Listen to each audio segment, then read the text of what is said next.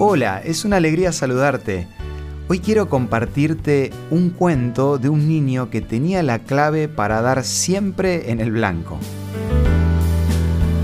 Esto es Una luz en el camino, un encuentro de amistad y de paz espiritual con el licenciado Santiago Paván. Un día un rey salió de cacería al bosque acompañado por su séquito de numerosas personas. Entonces se encontraron con un árbol que en su tronco había dibujado un blanco, y en el medio del blanco había clavada una flecha. No había ningún tipo de marcas en el árbol, esto indicaba que habían dado en el blanco con un solo intento. El rey sorprendido dijo, ¿quién será el fino arquero que consiguió dar en el blanco de forma tan exacta? Me gustaría conocerlo. Siguieron caminando unos pocos kilómetros cuando de pronto se encontraron con un niño que llevaba en su mano un arco y algunas flechas. El rey le preguntó y el niño reconoció que había sido él el que clavó la flecha en el árbol. ¡Qué maravilla! exclamó el rey. Pero espera, ¿no será que te acercaste al árbol para dar en el blanco? Eh, no, señor, dijo el niño. Lo cierto es que disparé desde bastante lejos se lo juro. Entonces el rey dijo, desde ahora vas a formar parte de mi comitiva de casa. Pero antes, revelame una cosa. ¿Cómo conseguiste esa asombrosa puntería? Muy fácil, contestó el niño. Primero disparé la flecha y luego pinté el blanco alrededor.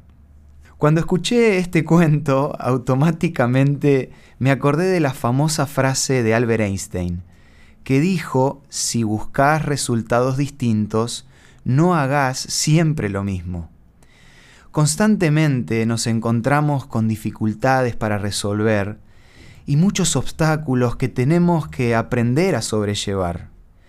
El problema viene cuando no podemos superar esas pruebas y nos encontramos pensando que solo hay una solución. Una forma para salir adelante de esta situación es que mires para atrás y trates de recordar cómo hiciste para salir adelante de los problemas en el pasado. Por otro lado, mira a tu alrededor, porque seguramente habrá personas dispuestas a ayudarte y darte las herramientas que estás necesitando en ese momento. Por último, y lo más importante, no te olvides que Dios es un especialista en abrir nuevos caminos. Seguramente conoces la historia cuando Moisés llegó al borde del Mar Rojo siendo perseguido por los egipcios y aparentemente no había salida. De repente el mar se abrió en dos y Moisés con su pueblo pudieron seguir adelante. Siempre hay una salida. No bajes los brazos y volvé a intentarlo, pero esta vez de una manera diferente. Si querés conocer más acerca de este tema, podés solicitar la revista Sentimientos que nuestro programa te ofrece de regalo. Envíanos un WhatsApp al 11 62 26 12 29 o búscanos en Facebook como Una Luz en el Camino. Cada tema de la revista Sentimientos va a ser una herramienta para que puedas vivir un día a la vez. Esto fue Una Luz en el Camino te esperamos mañana para un nuevo encuentro, cuando volveremos a decir...